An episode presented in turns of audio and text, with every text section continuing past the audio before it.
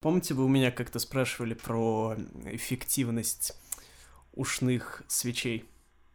А, ну да, вот эти фитосвечи, да, я помню, да, спрашивал. короче, как, короче, кто не знает, это такая м, трубочка. А, ты ее вставляешь в ухо, ложишься и зажигаешь. Звучит как максимально идиотское занятие. Мне кажется, это звучит как обычная вечеринка зумеров, которые вписались э, на квартиру чью-нибудь. Звучит как способ умереть просто от самосожжения. Но на самом деле эта фигня, короче, предназначена для того, чтобы чистить уши от э, всяких серных э, накоплений. А, Хочется поднять тост за то, чтобы у каждого из нас были накопления, и не только серные, да? Да, приносите свою серу в Сбербанк.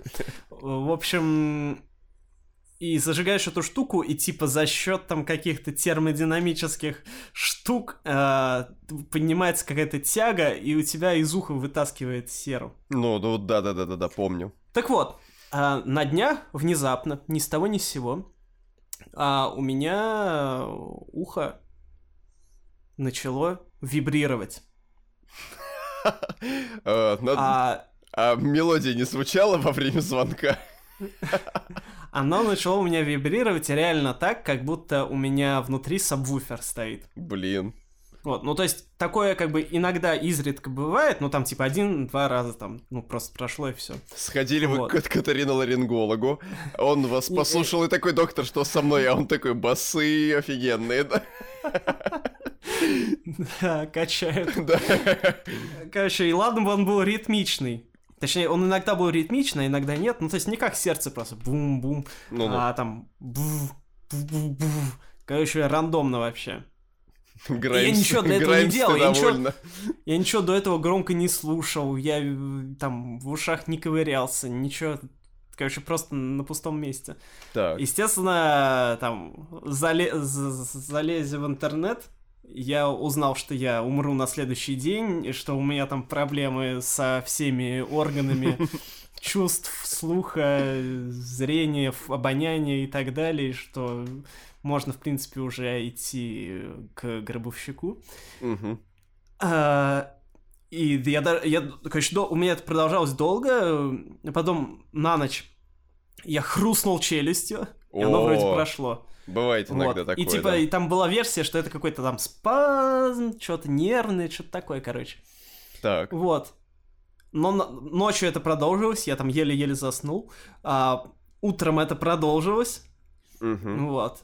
А, потом вроде как прошло, потому что писали, советовали, что нужно челюсть вперед выдвигать, и типа должна пройти. так. И ре- реально помогло. И я подумал, что, ну, наверное, это какой-то действительно там защемило нерв там или что-нибудь такое. Ну-ну-ну.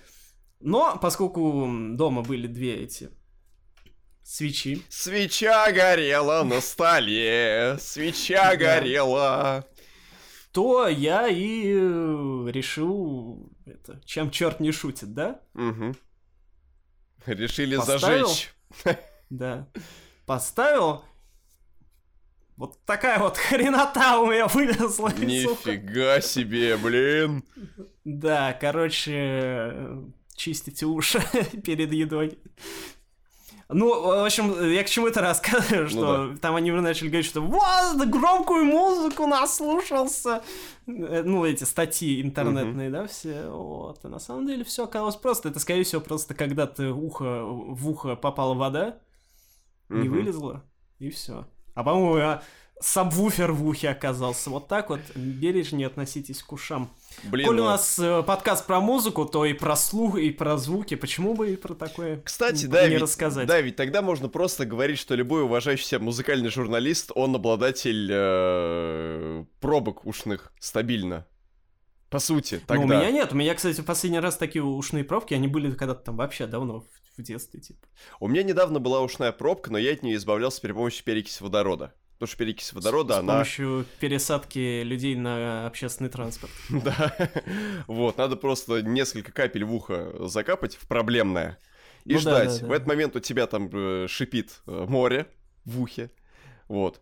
А потом ты просто ухо переворачиваешь, и так как э, перекись водорода, она размягчает серу. Самое главное не брать высококонцентрированную, иначе есть риск там сжечь себе внутреннее устройство уха. Нужно брать какую-нибудь там одна, там двухпроцентную, какую-нибудь такую слабенькую.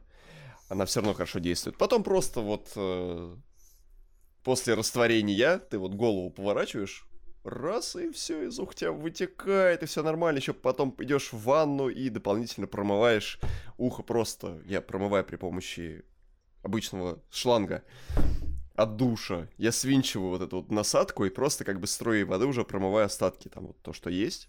И в принципе норм. А вот ушными свечами я никогда не пользовался. Я ну, в общем, знаете теперь, и наши слушатели, время, и вы знаете, какое-то время, это полезно. Какое-то время. А какое сейчас время? Сложное время, я хочу сказать. Какое-то время назад, начитавшись тоже статей про ушные свечи, говорили, что там они очень вредные, что в ушах остается какая-то гарь, и что в этом тоже нет ничего хорошего. Что там не остается. Да, просто это тоже на фоне всех вот этих вот бесконечных интернет э, статей, которые касаются вот этого спасительного средства. Здорово, чуваки! Рады приветствовать вас на 28-м выпуске нашего подкаста «28 панфиловцев».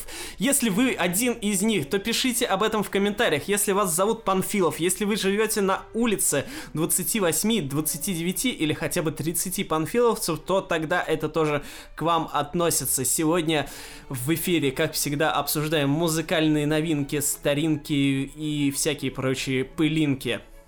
А, так как 28 это 4 умножить на 7, то я надеюсь, что наши слушатели слушали четвертый подкаст и седьмой подкаст, а если не слушали, то пусть подписываются на нас на всех доступных платформах. А мы вещаем практически по всему миру, везде, где только это возможно. На Ютубе, в Гугле, на Яндексе, в SoundCloud, на iTunes, Подписывайтесь, будем рады любому вашему, так сказать, взаимодействию с нашими речевыми аппаратами, так сказать. Но для начала, прежде чем э, перейти непосредственно к обзору всего, чем порадовала нас эта неделя или не очень порадовала, я тут вот какую тему хотел затронуть. Мы с вами недавно в одном разговоре вспоминали, что типа вот э, нету денег в, ну, типа, мало слушателей, мало программ ну, музыкальных, да, вот, и что, типа, в принципе, музыкальная вся эта сфера, типа, там, подкастов или каких-то YouTube-каналов или вообще любых передач,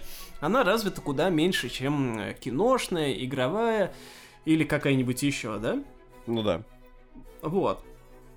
И я все об этом думал, и что-то мне вот на днях пришла э, гениальная идея посмотреть, а вообще мировые индустрии развлечений, сколько в них денег? Так. И я узнал э, интересные довольно факты. Значит, смотрите. Киношная индустрия в 2018 году заработала порядка 136, 136 миллиардов долларов это домашний кинопрокат и кинопрокат. В смысле, кинопрокат домашний массовый, и кинопрокат. Да? Угу. Вот, да, кассовый и домашний. А если с телевидением, то это вообще там порядка 300 миллиардов долларов получается. Вот, то есть это, ну, в смысле, не то, что все сколько заработало, а сколько вообще в индустрии вводится денег, да? Угу. Вот. А, дальше берем. А, сколько игровая индустрия, да? А, в 2018 году это порядка 120 миллиардов долларов. Так. Вот, то есть э, сравнимые цифры вот с киноиндустрией. Вот. А, а, и дальше, значит, я, соответственно, решил посмотреть, а музыка-то сколько вообще а, зарабатывает денег, сколько в ней вводится кэша? Угу. Как вот вам кажется примерно какие цифры, если вот сравнивать с кино и с а, играми? Но мне кажется, что где-то порядка... Ну, мы берем год какой-то определенный. Вот вы взяли статистику ну, за вот год. Пос... Я... Да, ну, последние, да, годы. Так, ну я думаю, там вращается порядка, ну, мне кажется, что порядка 70 или 80 миллиардов там должно вращаться. Ну так вот, значит, э, в 2018 году, том же, да, про угу. который я говорил в контексте игр и кино, вся музыкальная мировая индустрия заработала 53 миллиарда долларов. Ну, э, почти. Почти. То есть... Примерно а, половина, больше, меньше половины, да. Больше, чем в два раза совсем меньше, наоборот, Да. более чем в два раза меньше, извините за такое выражение, а, чем игры и тем более уж чем кино. А, И это, вот эти вот 53 миллиарда долларов мировые, это если сложить, а, если сложить индустрию записей и индустрию концертную. То есть, а если мы возьмем только индустрию записи, то есть вот только то, что там всякие стриминги, продажи альбомов и вот Мгм. продажи там физических носителей, цифровых, это вообще всего 20 миллиардов получается. А угадайте, какая индустрия э, сравнима с э, кино и играми по э, индустрии развлечений, да, условно говоря, по деньгам? А, порно. Нет. Я думаю, пор- порно там намного... Порно, наверное, тут в кино как-то входит. Нет! Книжная индустрия. Чего? 2019 Люди стали читать, что ли? Или... Да, кни- вот все говорят, что книги умерли, никто ничего не читает, а книжная, о, окей, тут ладно, не только книжная, но тут еще и всякие журналы, короче, общий, что называется, издательский бизнес, да, Так. а, за 2019 год заработал 120 миллиардов долларов. То есть это почти столько же, сколько игры. А еще что-то говорят там, что никто ничего не читает. Ага. Ну тогда из этого понятно, почему у нас так слабо развиты подкасты про музыку, потому что денег в музыке нет никаких, как Вот, и выяснилось. про- просто вот это вот очень интересно сравнить, что типа а, нам кажется, что вот э, музыкальная индустрия, да там какие-то мега-супер бабки крутятся, то есть сколько у нас там знаменитостей, богатейших, которые э, знамениты прежде всего за свою музыку, да, казалось бы. А при этом денег-то в музыке, если сравнивать, ну, так вообще довольно мало. И на этом фоне не мудрено, что поскольку и денег мало, то, соответственно, скорее всего, и пользователей меньше, или, по крайней мере, денег меньше заносят, а чем Но- меньше денег, тем меньше э, контента на основе. То есть, если мы посмотрим там каких-нибудь тех же блогов, подкастов э, и вот этого всего, то есть вс- всего, что паразитирует, так сказать, на основном продукте, про кино и про игры куда больше, чем про музыку. И все, в том числе, я думаю, это связано с тем, что э, просто в индустрии меньше денег. Возникает вопрос, а неужели есть какая-то действительно такая существенная пропасть между, а, скажем так, игропользователями, между людьми, которые смотрят сериалы по Netflix или там регулярно ходят в кино, и теми, кто слушает музыку? Это, в принципе, одни и те же люди. Ведь те, кто Да. слушает музыку, они так или иначе делают это. У каждого, я думаю, 100%. И у того, кто есть, э, у того, кто имеет подписку на Netflix, у него, скорее всего, есть подписка на какой-нибудь стриминг, как ни крути. Он слушает плейлисты, он слушает музыку там по дороге на работу, он подключает свой телефон к магнитоле штатной. Он слушает радио, э, музыка звучит отовсюду, она играет в торговых центрах, во всяких э, барбершопах, э, в ресторанчиках и все прочее. То есть как бы музыка нас окружает фактически везде, там, где мы не играем в игры, соответственно, не смотрим кино. Это... Ну, Так, и в- ощущ- в- да-да-да. вообще-то она и в кино, и в играх тоже нас окружает. Да, тем более. И э, создается такой вот как бы интересный прецедент, и следом за ним вопрос. А почему пропасть-то такая существенная в деньгах? А, ну, смотрите, помимо э, того, ш- тут я это объясняю двумя моментами. Во-первых, себестоимость э, производства музыкального произведения, она в целом куда меньше, чем производство что игры, что кино. Ну, то есть вот, а, если даже мы не берем там всякие инди и домашние производства, там понятно, что, а, ну, вот, чтобы сделать инди-игру, да, это уже там нужно вложить э, до хрена денег. Чтобы сделать инди-альбом, это, ну, там, примерно ноль денег нужно, ну, минимально. В масштабах индустрии это вообще, это ноль. Вот, если мы берем чисто мейнстрим, если вот мы берем крупных игроков, то вот, чтобы сделать э, киноблокбастер, да, Угу. сколько нужно на это денег? В среднем это где-то 100 миллионов долларов. Самые крупные э, блокбастеры нынешние, это типа Мстители каких-нибудь, да, это порядка 300 миллионов долларов. Угу. Вот. Чтобы сделать крупную игру, это э, где-то от 10 миллионов долларов. И там, ну, тоже разные порядки бывают. Ну, в среднем в 10 раз э, меньше крупная игра стоит, чем фильм. То есть там 10, 20, 30 миллионов долларов. Ну, это такая вот прям, что называется ААА игра. А, ну, насчет книги и издательского бизнеса здесь, конечно, сложнее, потому что, ну, там Потому что, понимаете, более дифи- диверсифицировано. Да, да, да, формально написать книгу не стоит ничего. Да. Ну, То есть- нет, то есть ты садишься чтобы и блокбастер пишешь. на- написать, это как бы там расход просто от издательства идет. Ну, в смысле, да. что гонорар. Вот. А в музыке, во-первых, в музыке какая глобальная проблема есть, что данные по бюджетам альбомов, они не открыты. Что довольно печально, потому что, представляете, а, если бы мы каждый раз, как вот там всякие э, киноведы и игроведы, они каждый раз анализируют. Вот, типа там, э, игра там с таким бюджетом, кино с таким бюджетом, оно отыгралось там, не отыгралось. А в музыке мы вообще даже примерно не знаем. Вот, но по тем данным, которые я смог условно найти, а, в среднем для major лейбла начи- ам, альбом начинающего артиста, который к нему недавно пришел и который там, ну, еще не супер мега звезда, стоит где-то от 500 тысяч долларов до 2 миллионов.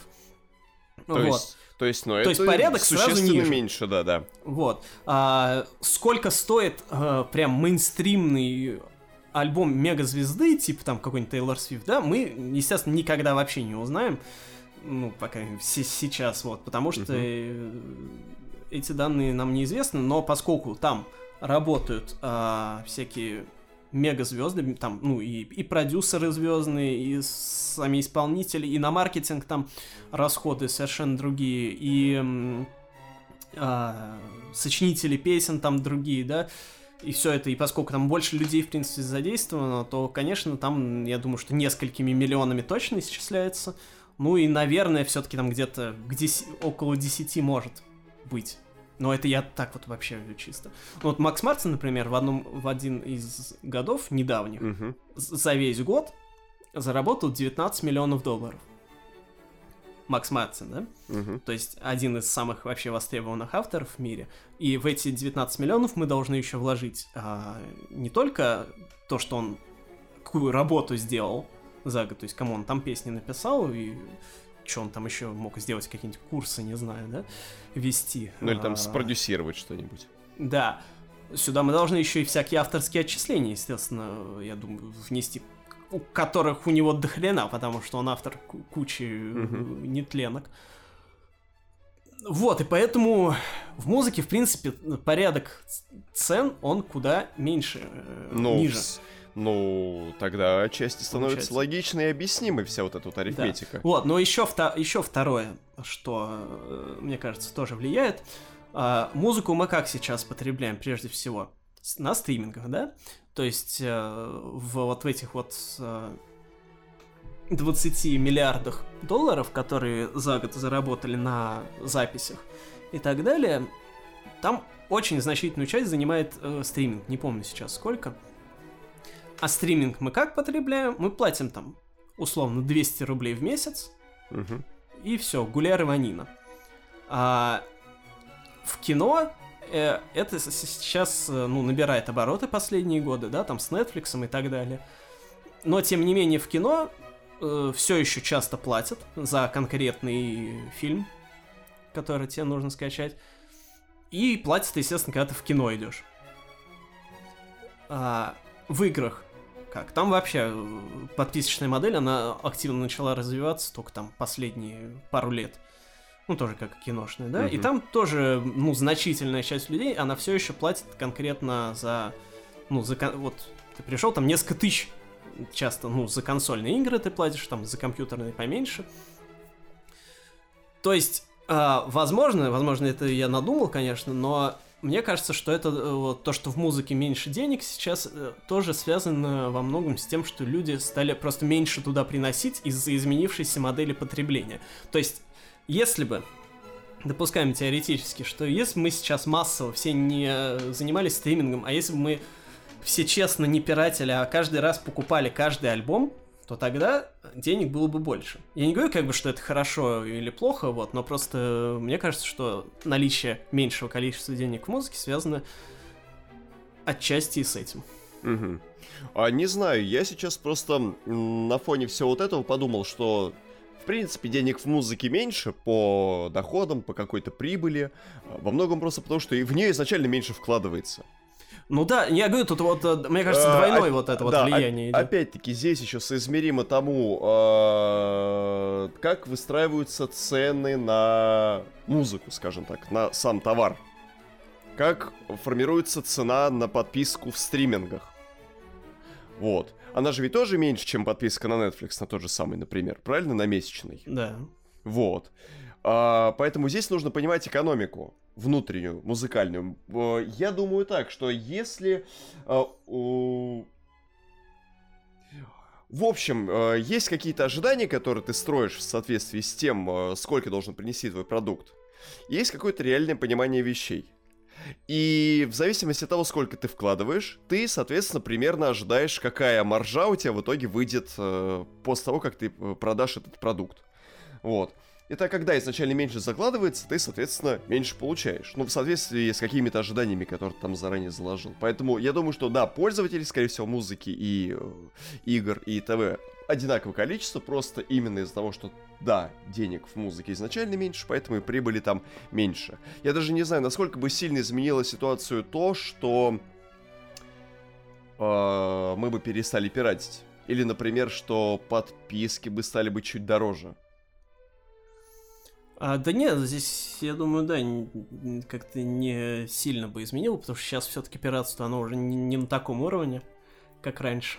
Ну да. И подписки бы тут не спасли, потому что там, чтобы а, эти подписки приносили каждому исполнителю столько, сколько он бы получал за э, продажи непосредственно каждого альбома, то это они там каких-то космических денег бы стоили. Это сам концепт подписки, он, в принципе, Мгм. не имел бы смысла.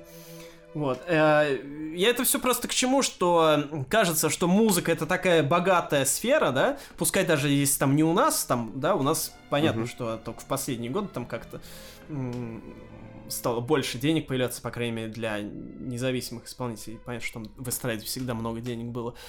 А даже на Западе вот кажется, да, что это какая-то супер богатая сфера, а вот оказывается, что, ну, не такая уж. Или, по крайней мере, все эти богатства, они как-то сконцентрированы, ну, как это, в принципе, часто и бывает, а, в каком-то небольшом проценте исполнителей. Ну, может быть, потому что у нас таких прям громких имен, которые о себе регулярно заявляют и которые, скажем так, достаточно требовательны, их ну не так много. В общем, Да. музыки-то полно. Каждые выходные мы с вами убеждаемся в том, в том, что музыки выходит до хренища, а таких громких релизов и, соответственно, громких имен не так много. Поэтому да. Да. Собственно, и на этой Бога- неделе... э, бог- Богатый становится богаче, бедный становится беднее. Все как всегда. Да. И на этой неделе музыкальный мейнстрим, наш любимый, тоже не особо нас порадовал, потому что из-за сложившейся эпидемиологической ситуации, а также политических обстоятельств, музыканты все продолжают откладывать и откладывать свои альбомы. Потому что главный рынок сбыта а, мировой у нас где? Естественно, в Америке. А в Америке нынче ситуация неспокойная. Поэтому музыканты хотят как-нибудь это в стороне от этого остаться, а то не выпустят сейчас альбом, и чё, никто там слушать и не будет. А, ну, если он, конечно, не, там, не какие-нибудь Run the Jewels, которые, наоборот, раньше решили выпустить в момент как раз всех этих протестов, чтобы, наоборот, как-то с этим себя ассоциировать. Вот, поэтому поп-мейнстрим на этой неделе молчит, и мы традиционно отправляемся на раскопки. На раскопки в Индию. Будем копать индеек. Мне Антон Юрьевич вчера вечером написал о том, что, блин, спросил у меня традиционно, ну что, чё накопали, товарищ черный копатель? Я ему говорю, а вот у меня список из шести альбомов. И Антон Юрьевич такой говорит, как? В музыке же ничего не вышло, как вы... Как? Вы ведьмак, как вы этого добились? Вот. Я говорю, да в принципе, неделя с точки зрения независимой, но хорошей музыки более чем плодотворная. Да. Вот, пришлось Ну, я даже, бы не- сказал, пришлось даже некоторых исполнителей нормальная. спихнуть Антона Юрьевича для того, чтобы он их тщательно послушал и даже что-то зацепил, ему тоже будет о чем рассказать. Вот. Да. Но далеко мы уезжать не будем. У нас сегодня вообще сейчас далеко не будем уезжать, а вообще потому у нас сегодня запланирована довольно большая программа путешественническая. Вот. Но, коль уж мы в России, Да. а, то давайте мы про с русской музыки и начнем. скажем так, что произошло в русской музыке? Да. На этой неделе э, наш любимый коллектив «Со мной вот что» выпустил свой очередной альбом «Яхрома». А, И после кто этого, не знает... после этого вам захотелось поехать кататься на Яхрому? Ну, Вообще да. А, Кто не знает коллектив со мной, вот что мы в первую очередь, естественно, рекомендуем наш подкаст, который мы проводили в а, прошлом году вместе с а, лидером группы Матвеем Суховым, он же Хвикме- Хвикмеев. А также у нас был вокалист с... э, Ой, господи, подкаст с вокалисткой а, этого ансамбля Анной Варфоломеевой. Э, Ну, он был попозже когда-то в этом году. Вот. Рекомендуем их послушать. Ну и их прошлогодние альбомы «Летний ветер» и «Осень в России» тоже мы рекомендуем послушать. Они играют ретро-рок, с- ориентированный на советскую эстраду 60-х, 70-х. И, в принципе, пока не думают сворачивать с этой дорожки. Несмотря на то, что Хавбай нам говорил, что куда-то они в сторону там 80-х и какой-то больше танцевальщины, вроде бы, если я не ошибаюсь, собираются двигаться, но пока, судя по новому альбому Яхрама, они решили побольше изучить их э, более привычный им материал.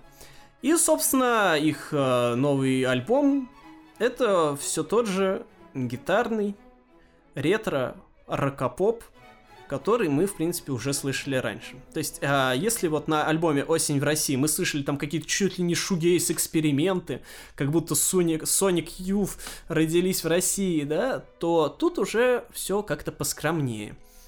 А, э, на мой взгляд, конечно, лично мне было бы интересно услышать, может быть, что какое-то развитие того звука, который они сделали в осени в России, потому что, ну, ф- я это уже слышал, но я подхожу в данном случае как потребитель, да, вот, э, а как музыкант я, в принципе, их могу понять, ну, потому что мало что там вообще в музыкантов в головах, никто не знает. Захотели ребята сделать еще один ре- ретро-гитарный альбом. Хорошо, пускай, ладно, нормально, звучит красиво. Красиво, мелодии есть, есть разложенные там вокальные партии женские, мужские, все окей. А, Странное в этом альбоме было для меня вот что. А, При том, что со мной вот что эксплуатирует всю эту привычную ретро-эстетику, у них внезапно в тексте появился Google.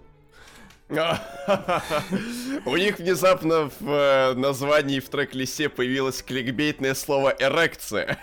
Да, и еще эрекция. То есть а, группа всегда была довольно такой скромной. Все-таки а, Хавбай, учитель истории. А тут про эрекцию как спел.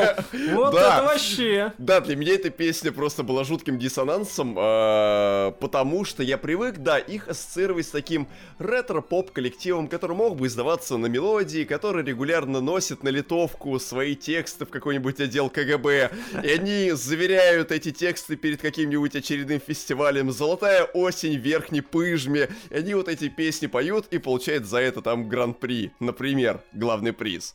А тут «Рекция!» И так году, и так в 84-м... Такое на мелодии не издадут. да, да, да, в 84 мы могли бы сказать так, вот, а, изменяем слово эрекция на слово партия, и тогда мы пропус- и тогда мы пропускаем этот трек в а, программу, и потом разрешим вам на заводе мелодия, так и быть, все это дело издать тиражом 2000 экземпляров, вот, на пластинках, Да. чтобы люди покупали, да. Так что да, для меня это удивило, э, для меня это удивило. Прикольно существительное удивило. Да. И Это чудовище такое. древнерусское. Да, Да. И это вещь, которую, да, и то, о чем говорил Антон Юрьевич, я тоже им вменяю в недостатки, то, что я не почувствовал развития. Я хочу, чтобы группа начинала уже что-то там исследовать. Я хочу, чтобы они дальше сели в эту машину времени, как Марти Макфлай, начали мотаться в разные вообще десятилетия. И по ним шариться. А может быть, немножечко расширить сферу своего влияния и окунуться в музыку 50-х, 60-х или 90-х. Почему не 2000-х. 20-х? Да, или музыка 90-х и 2000-х. Вот. зная исполнительский э, скилл товарища Хавбай, сочинительский, ему это по силам, но этого не произошло.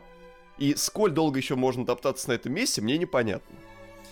Ну, это мы с вами тут размусоливаем. Мы каждую неделю хотим, чтобы революция в музыке происходила. В конце концов, да. у ребят это а, получается за прошлый год два альбома, и сейчас уже это, за год они, получается, три выпустили, если год не да. этот астрономический, не... а как, как, короче, ну, как вы фактически, поняли. да. Фактический год, а, да, три альбома, ну плюс-минус год. Это как бы вообще для любого музыканта до хрена, прям скажем. Поэтому пускай еще поэксплуатируют, но будем следить да. за развитием событий и на литовку текстов в следующий раз такой не пропустим. Да, да. А, так как у нас э, большая интернациональная программа, дружба народов, скажем так, мы едем в Руден. Ура! Да, кстати. Кстати, в РУДН говорят, вот там, это же юго-западное, да, по-моему? Это между а... юго-западной и Беляево, по-моему, где-то. Вот, э, да. там говорят, поскольку там много всяких, ну, национальных общин живет, угу. да, то там много всяких э, мест с национальной кухней интересной. Я тоже об этом слышал, но так как я... Я там, я не, я не бывал, да. Я частенько мотался в районе Миклуха Маклая, и не сказать, что прям видел какие-то четко ориентированные там национальные надо искать, заведения. Там надо искать, насколько я понимаю. Или просто надо у местных поспрашивать. Выходит студентик такой до автобуса э, идет, в сторону юго-запада, а ты такой хватит его спрашиваешь, товарищ студент, где тут поесть кимчи у тебя какие-нибудь? А он тебе покажет секретный подвальчик, где все это есть. Но нет, мы с вами летим в Испанию. Или Ура! в Англию. Или в Испанию. Или в, в Англию. Испанию полетели. Не, полетели в Англию сначала. В Англию? Да. Хорошо, смотрите, я вам сейчас дам вводную. Я даю вам вводную. А вы мне говорите, что это за альбом сейчас будет. Смотрите.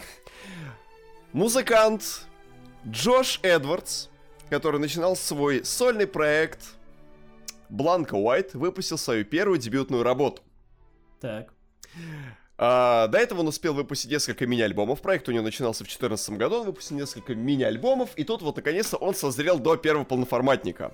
Вот судя по этой вводной, какую музыку вы ожидаете там услышать, Антон Юрьевич? А... Ну и знаешь, что это я вам про нее рассказываю. Ну, я ожидаю какой-нибудь этот э, замыленный инди-рок с вкраплениями синтов, с одиноким мужским уставшим вокалом. Что-нибудь такое. Так. Хорошо, ладно, тогда небольшая предыстория так сказать, ну, во-первых, я хочу сказать, что ни хрена. А, а потом предыстория. Дело в том, что товарищ Эдвард в свое время изучал игру на гитаре в Испании, затем отправился в Боливию, чтобы научиться играть на местном инструменте под названием чаранго. А чаранго это такой струнный щипковый инструмент, который относится к классу лютневых, по-моему, если мне память не изменяет. Это, в общем, что-то между лютней и э, этим укулеле, что-то такое промежуточное. Ну и как вы думаете, чем он решил заняться? Правильно, он решил писать музыку, которая будет объединять музыкальные традиции латиноамериканской, андалузской музыки, но с учетом вот этого национального британского колорита и своего рода размаха и чувственности британской. Вот. Это очень сложно представить в голове. И что я вам хочу сказать, что ни хрена это не такой прям боевой синти-поп. Это не какой-нибудь размыльный инди, это такая приятная гитарная музыка, которая прям вот берет и вынимает из себя все живое и кладет на стол. Типа, вот, самое время пострадать и посопереживать главному герою. Так, Знаете, хорошо. мы каждый, сразу секундочку, скажите. каждый выпуск мы ругаемся на всех, что музыка слишком расслабил, что много искренности, много соплей. Да дайте нам уже наконец-то простор, на котором мы сможем поплясать ногтями, там подрыгать локтями, головой покачать как-нибудь в такт. Давай нам вторую хроматику. А тут я включил пластинку, понял, что это то настроение, которого мне так давно не хватало. Так, так. в чем оно заключается? В чем оно заключается? В том, э, что это обыкновенная гитарная музыка, да, она сделана качественно, сильно, именно вот с точки зрения какой-то вот британской э, школы. звукорежиссерской, скажем так. Но в звучании она именно что сочетает в себе э, элементы фламенко. То есть прям в открывающем треке On the Other Side ты слышишь э, в определенной части вот эти вот ритмичные присущие фламенко хлопки, которые налагаются на гитарные вот там переборы. Это офигенно, это здорово. Хорошо, а, а вот а, я не а, люблю вот эту вот всю испанско-латиноамериканскую музыку. А, а Чем вот... оно меня должно зацепить? Оно, оно... Та, там есть диспозита, вот это вот типичный Нет, нет, нет, нет, нет, это именно что? Не традиционная латиноамериканская музыка, mm-hmm. это латиноамериканская музыка гитарная, которая именно исходит к такому э, акустическому ее выражению. Не вот этой вот ритмики и вечному празднику, она именно что такая задумчивая, такая, под которую можно посидеть, покурить, как Анжелика Варум, погрустить. Да, то есть, э, чувак вдохновлялся испанской такой традиционной акустической музыкой, он вдохновлялся африканской, тоже акустической музыкой, в частности, западноафриканским звучанием, которое ему прям очень понравилось. А здесь есть элементы блюза, в этой музыке совершенно нет ударных. Они есть только буквально в паре треков. Где-то в начале пластинки, еще в композиции... Ох, дай бог памяти, сейчас бы вспомню, как она называется. Там, в общем, э, ой. В общем, сейчас не вспомню конкретно, как она называется, но там э, ударные, они джазовые. Они именно сделаны при помощи вот этих вот барабанных палочек, которые на щеточки похожи, забываю, как они вечно называются. Они щетки называются. Щетки. Вот, именно за счет вот этой вот легкости, э, такие, такие вот перкуссионно-ударные, это прям вот единственное, где там есть какой-то намек на вот ритм именно вот что от ударных. А, и мелодии очень красивые она такая медитативная местами, местами позволяет Конечно, задуматься. В ней очень... расслабиться. Да, в ней очень много хороших отсылок, там, к книжным произведениям, к Борхесу, к Андри Шарьеру. А, там есть очень много песен, которые, да, именно заставляют подумать о том, что время скоротечно, и все здесь не просто так, и что жизнь-то у нас одна, и что, в общем-то, свобода это далеко не всегда хорошо, вот. И да, вот э, там, где идет прямое упоминание творчества Ар... Анри Шарьера, это своего рода отсылка к э, книге, ну, как бы эта песня базируется на произведении «Мотылек», которым, собственно говоря, Шарьер стал известен. И эта книга была горячо любимой книгой его скончавшейся подруги. Поэтому, да, можно сказать, что в этой пластинке еще есть песня посвящения. Вот. И highlight на мой взгляд, э, этой пластинки, это композиция So Certain. Это такая абсолютно чудесная, психоделичная вещь, в которой, ну, помимо гитарного звучания, есть э, инструмент, он едва-едва уловим, но его можно услышать. Это так называемая традиционная андская флейта под названием куэна. И вот когда она там вплетается в звучание, она так нежно ветерком пролетает туда-сюда по композиции, и это прям вроде бы незаметная вещь, но в то же самое время она становится прям вот такой центральной частью трека. Да.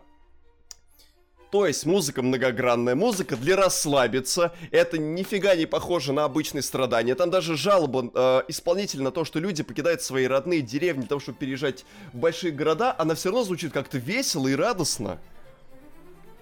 То есть в ней нет э, такой вот огромный розовый с оттенками зеленого сопли. Как это у Дель Рей, например, и у Адель. Да, то есть это такая веселая, приятная грусть, меланхоличная. Хорошо. Я эту, да, я прогнал эту пластинку раза два-три подряд, и каждый раз я для себя ее как будто переоткрываю, честно. Хорошо. Вот. А, и еще я забыл самое главное! На этой пластинке есть песня про Самару! Разве может быть... Разве может быть плохим альбом, в котором есть песня про Самару? Нет! Да. В общем, это такой большой кот пушистый, в которого хочется так лицом уткну, уткнуться и, и не вылезать оттуда в течение следующих 40-50 минут, поглощая его мягкость и тепло. Да. Что если вы не хотите? Чего вы не хотите? Чего вы там опять не хотите? Все вам что-то не нравится, блин. Я вот не хочу расслабляться, я хочу, чтобы были танцы, поехали в Испанию. А то вот ваши, зачем нам в Англии испанские мотивы? В Англии там дождь идет, туда-сюда, туманы.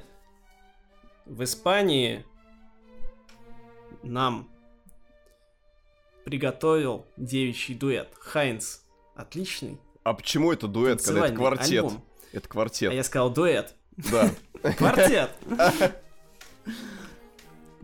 Поехали в Испанию. Да, поехали в Испанию. Значит, девчата Хайнс. Настоящие. Как, как говорится, Хайнс, без него не едят. Настоящие испанские ритмы, давайте. Не вот эти вот попытки англичан. Да. А, у девчат вышла третья студийная работа под названием «Прекраснейшее проклятие». Так. В чем же заключается их проклятие? А проклятие их заключалось в том, что до поры до времени они были девочками, которые сидели у себя в гараже, рубили такой инди-рок, который строится на четырех основных компонентах такого акустического традиционного инди-поп звучания. Ритм, ну, гитара, кому. бас, а, ударные и вокал. Да, так такое вот традиционное. И, знаете, они долгое время чурались каких-то попсовых мелодий, экспериментов, no. да? No. Да. Короче, да. типично вот это индятина, да. индюшатина, индейщина. А здесь девчата подумали, а почему бы, в общем-то, не впустить в дом чужака? Угу. И не поэкспериментировать не уже, наконец-то. Не делайте так. Да. Да. А, здесь они взяли, добавили больше попсовых мелодий, накрутили абсолютно каких-то легких, непретенциозных аранжировок, таких радиофрендли. А, они туда засунули в звучание электронику, синточков присыпали, скрипку добавили в самый первый трек, чтобы прям сразу же понять, дать всем, э, что мы тут это, не сиськи медь пришли, у нас вот это самое серьезное предприятие.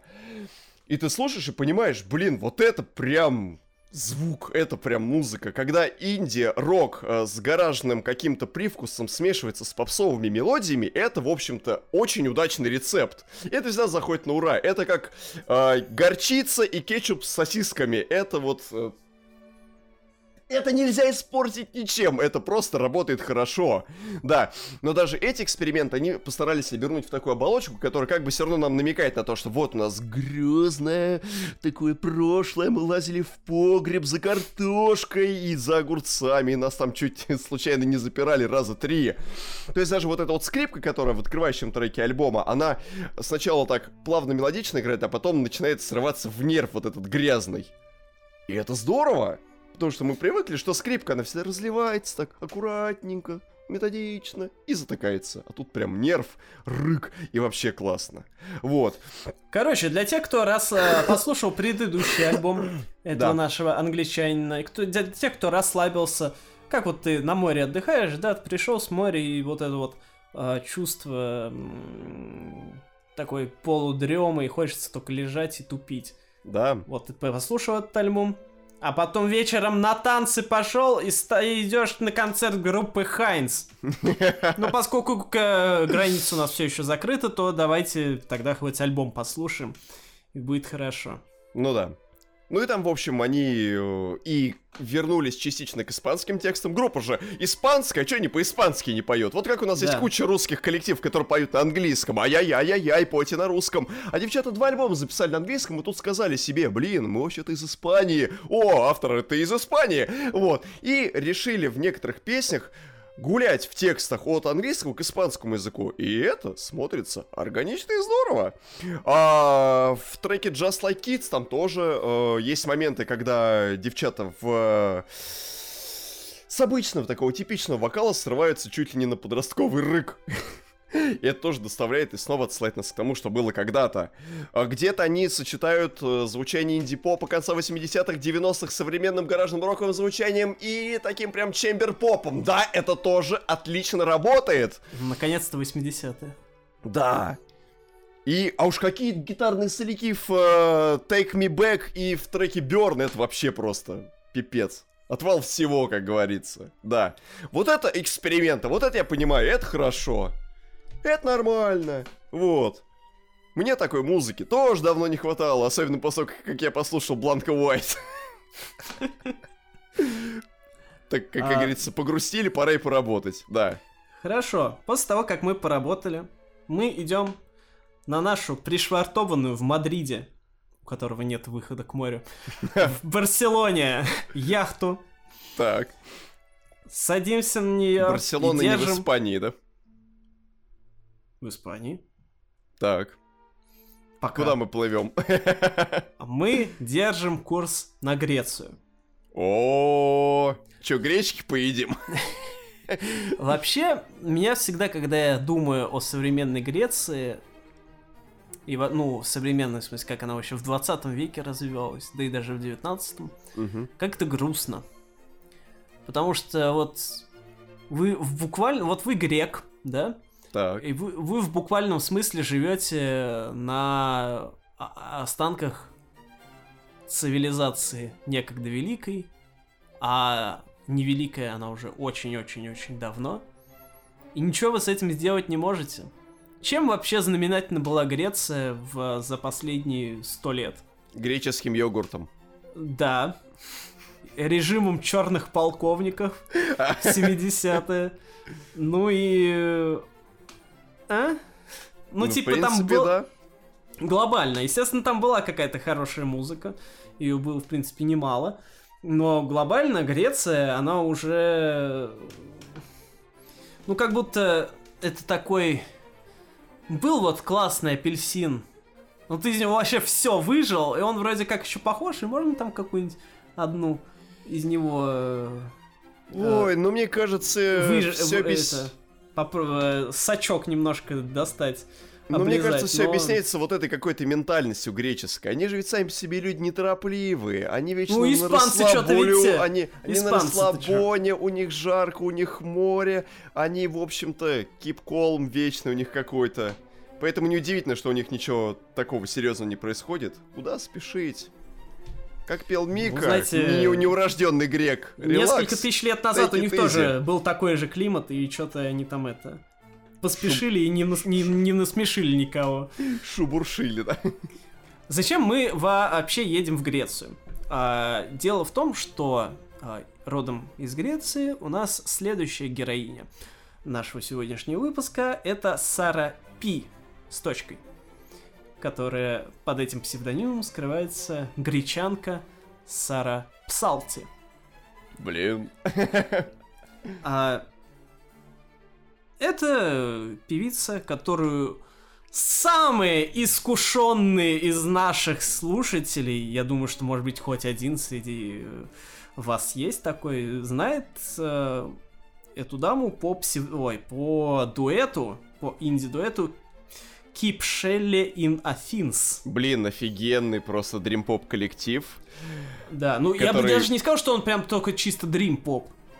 Ну, как он по мне, вообще довольно это... разнообразный. Он и по синте угорал там Да. в- э, во времена трека Кремона Меморис, и вот сейчас тоже немножечко он в синту ударяется по, по той серии синглов, которая выходила у Keep Shelly Nothings. Да. Можно сказать, А- что они, в общем, они в синте. Да, и в общем эта группа была создана в начале десятых, и 4 года с 10 по 14 наша госпожа Сара в ней пела. Но потом пути э, девчат разошлись, и в Грец... из Греции мы уезжаем. Потому что нынче, Печаль. да, госпожа Псалти живет вовсе и не в Греции, а в Берлине. И зачем мы Берлин? туда в Грецию поехали? Ну, у нас мировой тур. Мы должны в это, галопом по Европам чуть-чуть всего захватить. Посмотрели А, на ну, Парфенон, вообще. потому что та- э, госпожа Псалти... Потому она что там же- Парфенов, да? Да, она у нас откуда? Она из Афин. Мы немножко в Афины заехали, поехали в Берлин, теперь, собственно, за музыкой. Многие вообще европейцы из таких вот окраинных а, стран, скажем так, едут в Берлин, потому что Берлин уже несколько десятилетий является таким одним из главных центров европейской музыкальной жизни. И, например, вот наша любимая группа Six June, 6 Да, я только что хотел про них сказать. да, они же из Белграда, да, по-моему? Да. Вот. А живут, собственно, уже давно тоже в Берлине, там же творят. Вот, поэтому в Берлине там, если ты хочешь делать индюху, жарить индюху на сковородке, тебе прямая дорога в Берлин. Потому что там есть кому тебе с этим помочь. И, в общем, Сара, э, переехав в Берлин, начала свою сольную карьеру. И на днях выпустила она свой второй полноформатник. Были у нее еще и всякие мини-альбомы, но как бы мы сейчас их опустим. Второй полноформатный альбом. А, Писала она его три года, и, значит, выпустив его на днях, она пишет, блин, я когда его писал, я, конечно, вообще не думал, что я его выпущу во времена, когда у нас тут это пандемия и чуть ли не революция политическая происходит. Ну, имея в виду, естественно, текущую политическую ситуацию в Америке. Ну да. А, и типа она дальше пишет, вот... Она очень много слов пишет про то, какая у нее музыка. Она пишет, вот... За время пандемии, сидя в домах, мы начали больше прислушиваться к себе, и мы стали больше понимать, что нам нужна не просто какая-то бездумная музыка, а нам нужна музыка, чтобы подумать.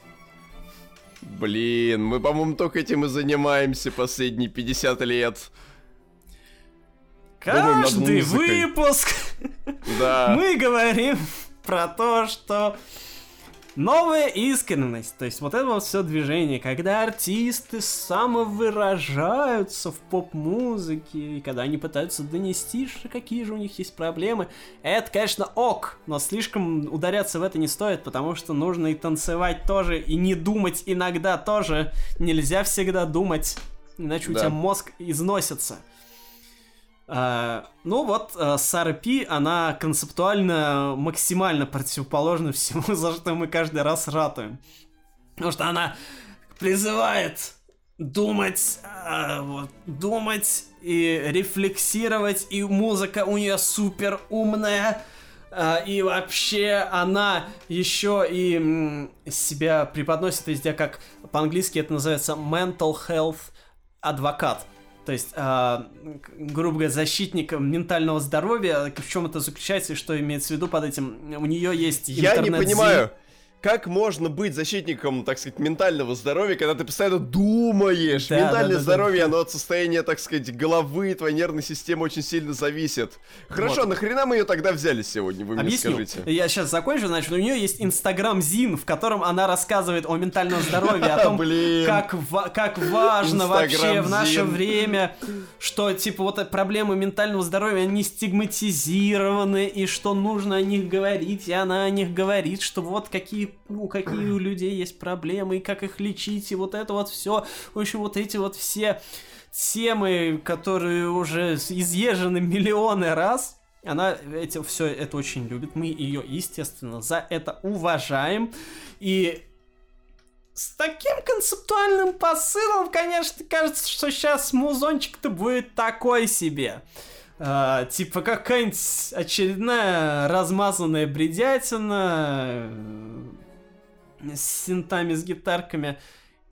Синты и гитарки там, в принципе, есть, но это, во-первых, не бредятина, а во-вторых, не размазанная.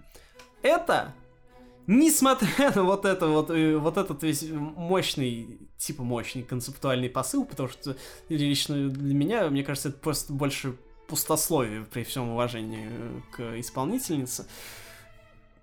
Потому что ее музыка хорошо звучит и без всего этого. Это классный, легкий арт-поп, э, который музыкально тебя ни разу не заставляет вот сидеть и мудреть э, насчет вот этих вот всех э, ментальных вещей.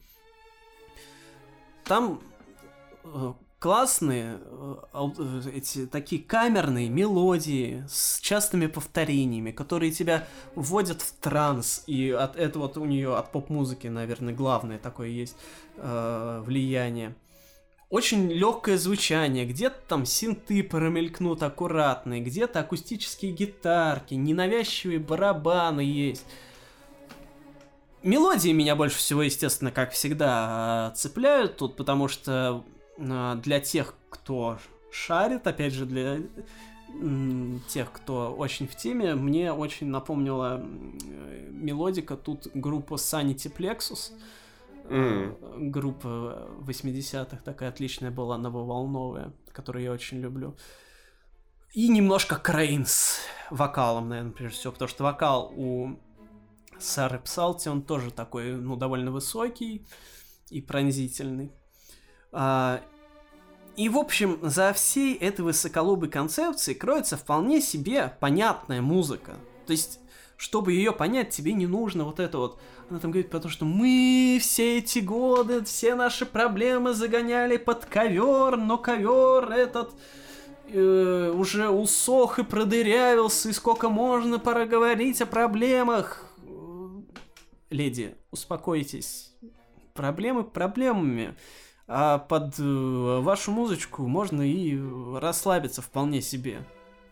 Немножко потанцевать, немножко расслабиться, но вот этот весь концепт там абсолютно ни к чему. А если вы хотите классный, мелодичный арт-поп, который сделан с выдумкой, который э, он не мейнстримный, то есть там нету э, такой чисто попсы-попсы, но нет там вот этой такой вот сугубо артовой работы, где нет ни одной запоминающейся мелодии. Это такая вот золотая середина классная. Вот это вот я вам советую. Отлично. Ох, а вы говорите, в Греции нет ничего хорошего. Блин, я вспомнил трек, что Всё, нам делать в Греции, в который был, да, который был у Каста. Точнее, у Влади, когда он выпускал сольный альбом. А, ладно, давайте на секундочку слетаем в США. Я понимаю, время неспокойное. Пандемия лучше, бушует. Протесты там по поводу черных жизней и правах, собственно, всяких расовых меньшинств. Если это можно так назвать, да. Но мы едем туда, потому что есть, однако, небольшие места. В частности, город Нью-Йорк, Самое небольшое место. Незаметное. Где пандемия меньше всего заметна. И э, митинги, протесты, протесты мирные исключительно проводятся, там одиночные пикеты зачастую. Вот, мы летим туда, чтобы там э, познакомиться с чуваком по имени Кайл Эвалон. Он представил свою дебютную полноформатную работу Last Minute Man.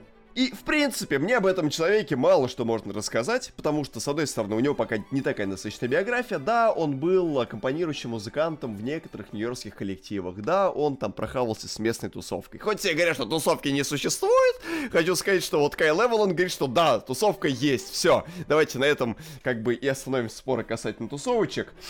Но здесь важно даже не то, что он там видный деятель и все умеет, а то, какую музыку он именно сочетает в своем звучании.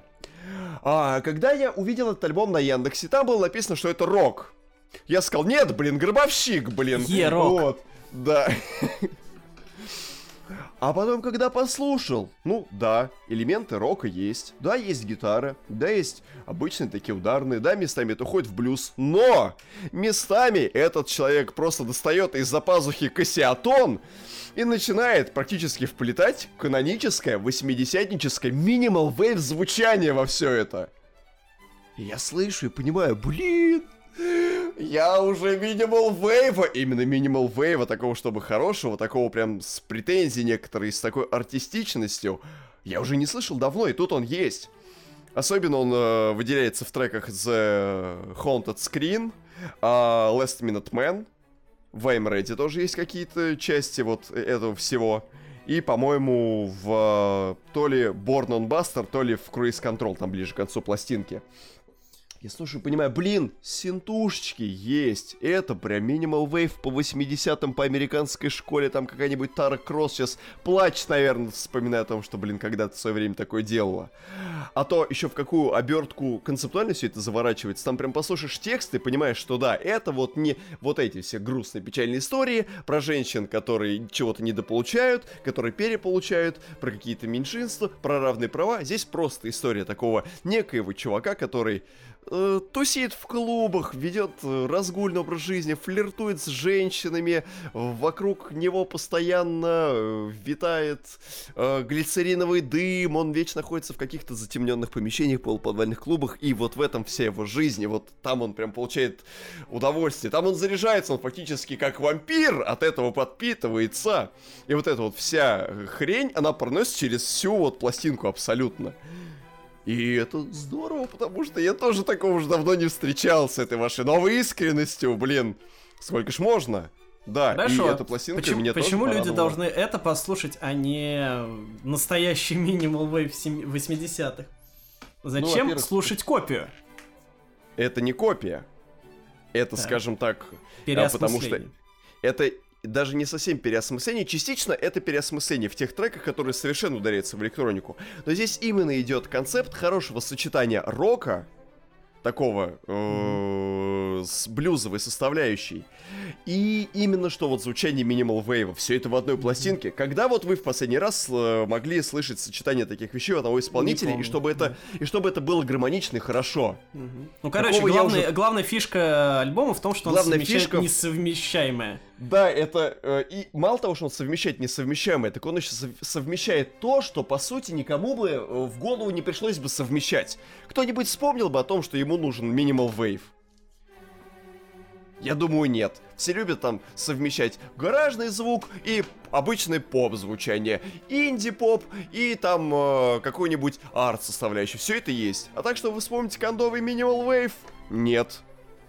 А тут про него вспомнили, его достали из шкафа, отряхнули и сказали, что в принципе это отличное пальто, но на мне прекрасно сидит. Да. Так что да, именно за счет эклектики э, тех вещей, о которых даже и думать можно было бы забыть, скажем так, она есть. И вот за счет этого она пластинка очень ценная. Да. Окей. Фу. Вот, ей, вот я сказал, что мне сказать нечего. По-моему, минут 30, наверное, я говорил про этот альбом. Вот. Америка Америкой. Но обстоятельства действительно неспокойные, поэтому давайте все-таки обратно в Берлин. Блин. Тем более нам там есть что потрогать. Ай-яй-яй. Ай-яй-яй, как нехорошо. Давайте потрогаем Дженнифер. Ситуация такая трогательная, я хочу сказать. А Дженнифер не против того, чтобы мы ее потрогали, надеюсь? Вот давайте. Ну, судя по тому, что она выпускает альбомы с таким именем, то, наверное, нет. Но, Но. да, прежде чем этот альбом послушать, вы все-таки убедитесь, что а, Дженнифер не против, чтобы вы ее потрогали. Что она ответит вам согласием. А нет, значит нет.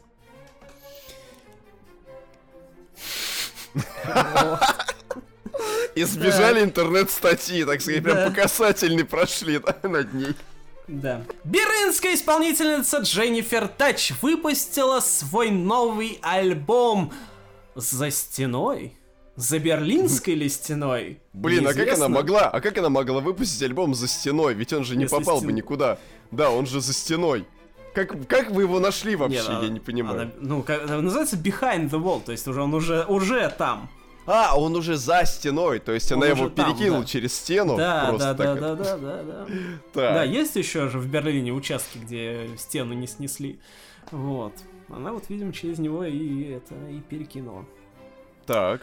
А об альбоме тут, э, в принципе, содержать, ну, ничего особо не скажешь. вот так вот, да?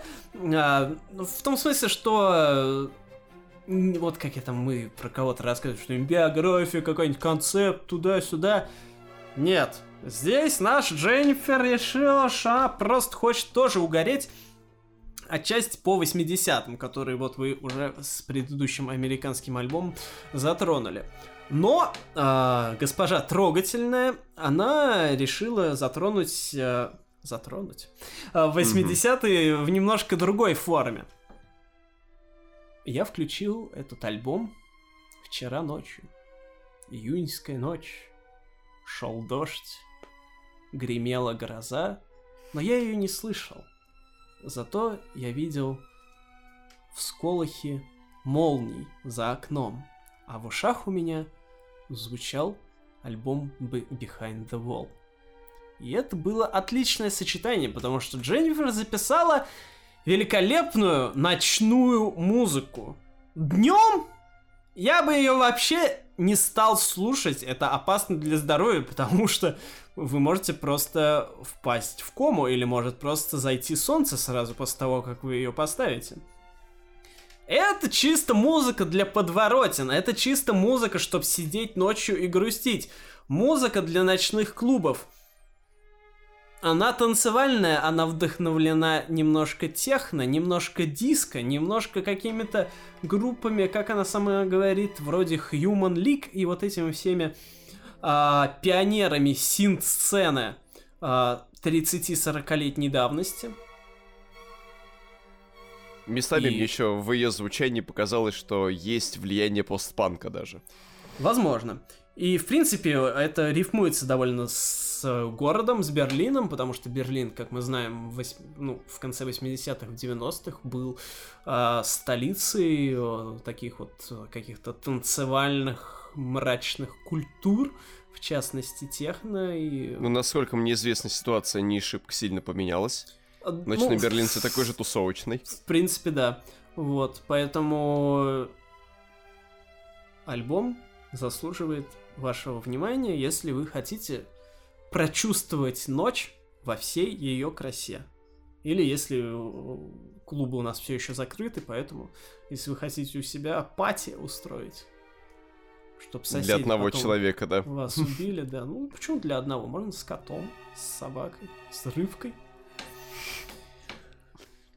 Этот альбом вам подойдет идеально. Как мы с вами начали с какой-то искренности, с гитарок мы пришли к тому, что у нас есть ночные вакханалии, что у нас есть э, вампиры, женщины, тусич, техно.